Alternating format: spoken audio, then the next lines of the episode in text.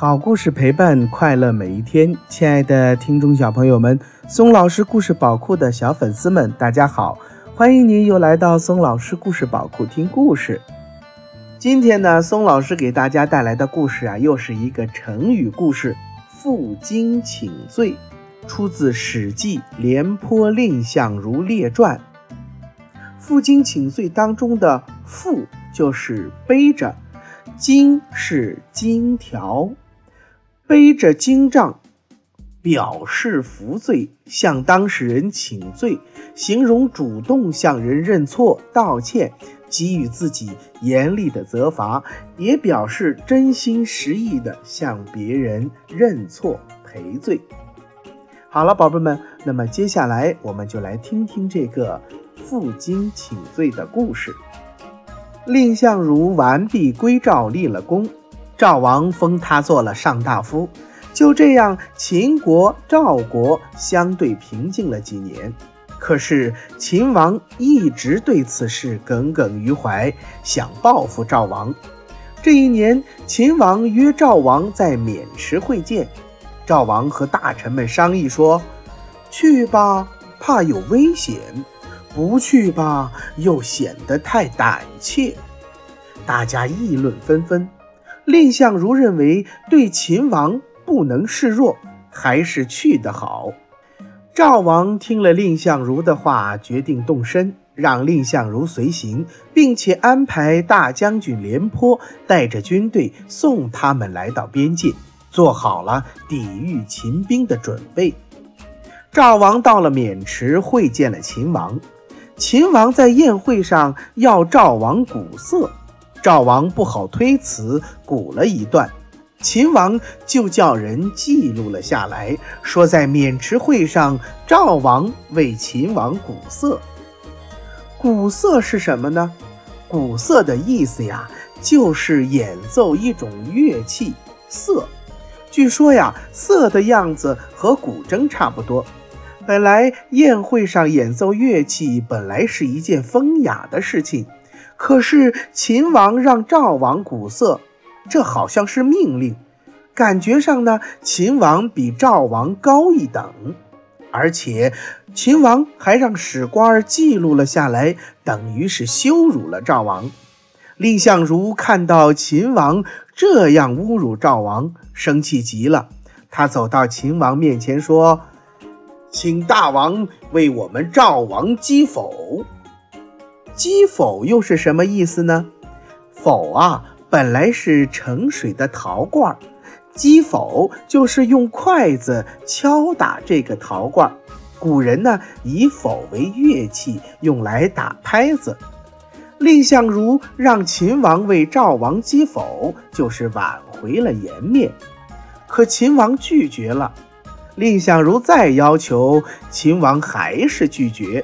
蔺相如就说：“您现在离我只有五步远，您若是不答应，我就跟您拼了。”秦王被逼得没办法，只好敲了一下否。蔺相如也叫人记录了下来，说在渑池会上，秦王为赵王击否。秦王没有占到便宜，他知道老将军廉颇已经在边境上做好了准备，不敢拿赵王怎么样，只好让赵王回去了。蔺相如在渑池会上又立了功，赵王封蔺相如为上卿，相当于丞相，职位比廉颇高。这下可气坏了大将军廉颇。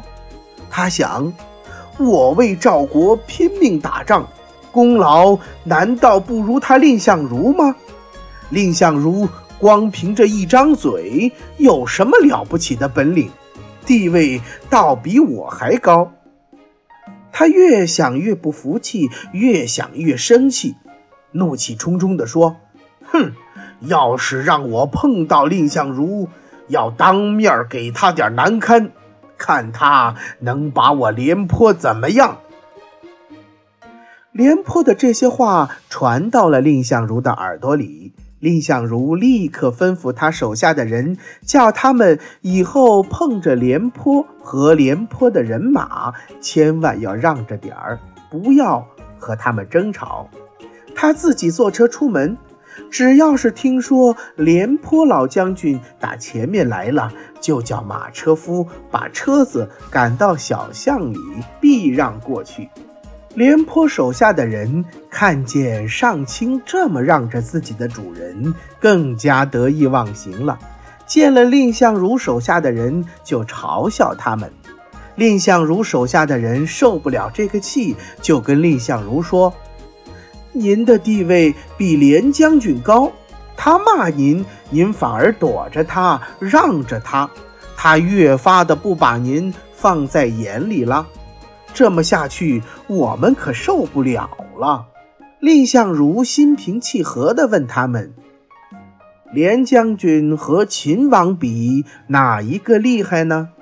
大伙儿都说：“那当然是秦王厉害。”蔺相如说：“对呀，我见了秦王都不怕，难道还怕廉老将军吗？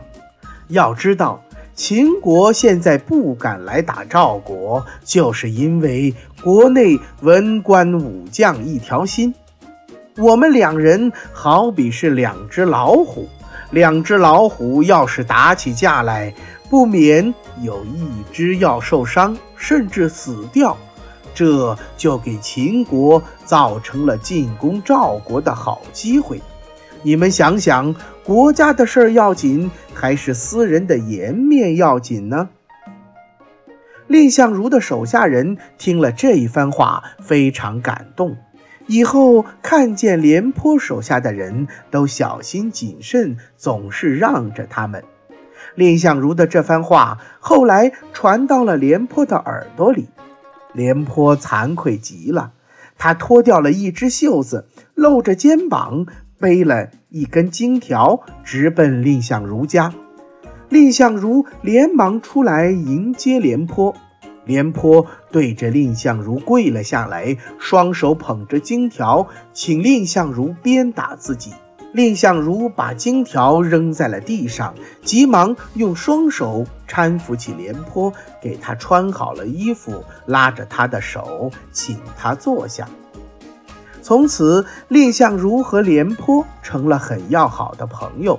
这两个人一文一武，同心协力为国家办事，秦国因此更加不敢欺负赵国了。负荆请罪也就成了一句成语。这个故事呀，又被称为将相和。在邯郸市串城街呀，有一处巷子叫回车巷。据说呀，这里就是蔺相如回避廉颇的窄巷，还在巷口立了一通石碑《回车巷碑记》，记述了负荆请罪的故事。负荆请罪的近义词呢，有幡然悔悟、引咎自责、肉袒负荆。